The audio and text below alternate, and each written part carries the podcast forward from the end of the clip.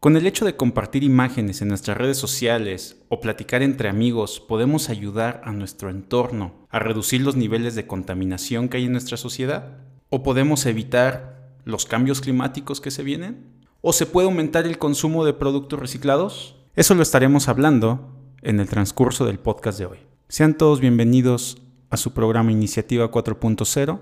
Mi nombre es Oscar Alejo. Comenzamos.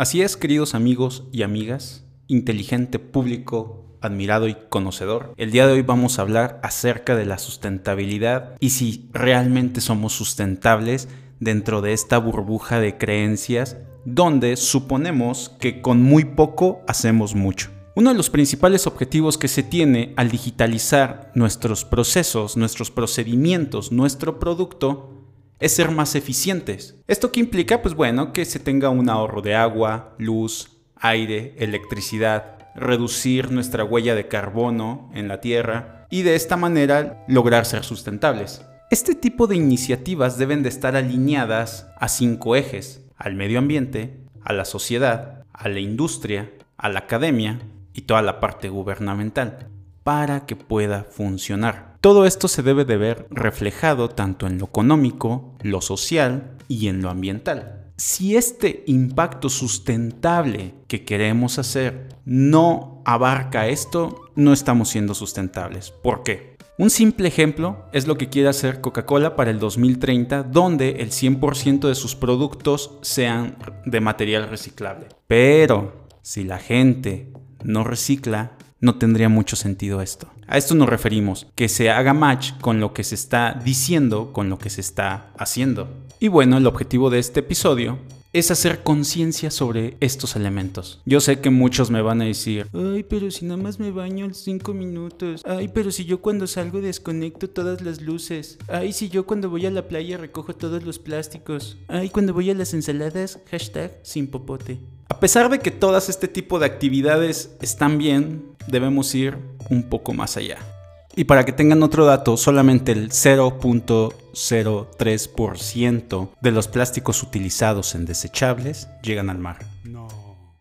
Y esto se los digo por lo siguiente. Al hacer todas estas actividades antes mencionadas, se van muy felices a comprarse una hamburguesa en la cual se tuvieron que usar 24 mil litros de agua para que pudiera llegar ese producto a tus manos. Y ese es el tipo de conciencia que se pretende hacer. Pero antes de seguir avanzando en el tema, ¿qué es sustentabilidad? ¿En qué consiste? ¿Qué es eso? ¿Con qué se come? El término de sustentabilidad va relacionado con el tema de responsabilidad social que nos toca hacer a cada uno de nosotros. Y para empezar, lo primero que debemos hacer es informarnos. Y bueno, el desarrollo sustentable hace referencia a la capacidad que haya desarrollado el sistema humano para satisfacer las necesidades de las generaciones actuales sin comprometer los recursos y oportunidades para el crecimiento y desarrollo de las generaciones futuras. O sea, no simplemente ver por lo que se está sucediendo ahora, sino el impacto que puede tener a futuro. Y claro, ser responsable socialmente no significa que vayas a un centro comercial con tu bolsa reciclada. O sea, está bien, pero no solamente con eso podemos apoyar. Y algo más importante, no caer en toda esta campaña de greenwashing. Y ahora, ¿qué es el greenwashing? El concepto de greenwashing es utilizado para ver las malas prácticas que algunas empresas realizan cuando presentan un producto o cualquier propuesta como respetuoso al medio ambiente, aunque este en realidad no lo sea. Y esto se ha utilizado muchísimo en todo el tema de marketing para crear fidelidad ante la marca. ¿Y cómo identificas que una marca está haciendo greenwashing? Pues bueno, esto lo puedes lograr a través de la comunicación visual que te está transmitiendo esa marca. Un ejemplo de greenwashing se puede ver en McDonald's, ya que esta empresa ha sido acusada miles de veces por sus malas prácticas. ¿Qué hace McDonald's? Su comunicación intenta vender que la obtención de sus materias primas es cada vez más sostenible, o sea que sus productos que venden no contienen tanto químico a lo largo de la cadena de suministro.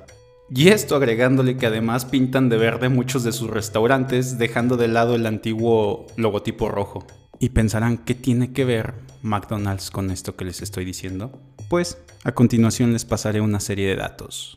13 millones de hectáreas de bosques desaparecen anualmente por temas de agricultura. Y derivado a esto, el 40% de las tierras cultivables a nivel mundial están degradadas. Y esto es porque el 50% de los cereales que se comercializan en el mundo se utilizan como alimento para animales y agrocombustibles. ¿Y en dónde creen que caen todos esos desechos?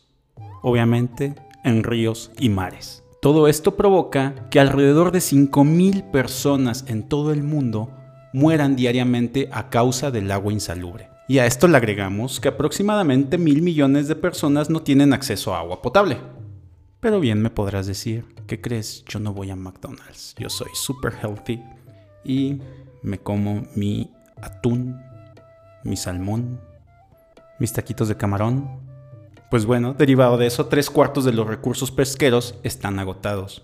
Solamente para que tengan el conocimiento, extraer 500 gramos de atún implica que dentro de esa pesca se traigan 2 kilos de otras especies. Entonces, ¿es suficiente lo que estamos haciendo?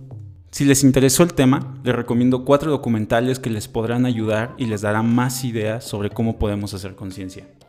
El primero de ellos es La verdad incómoda. El segundo, Conspiracy. El tercero, Seaspiracy. Y el cuarto, Game Changers.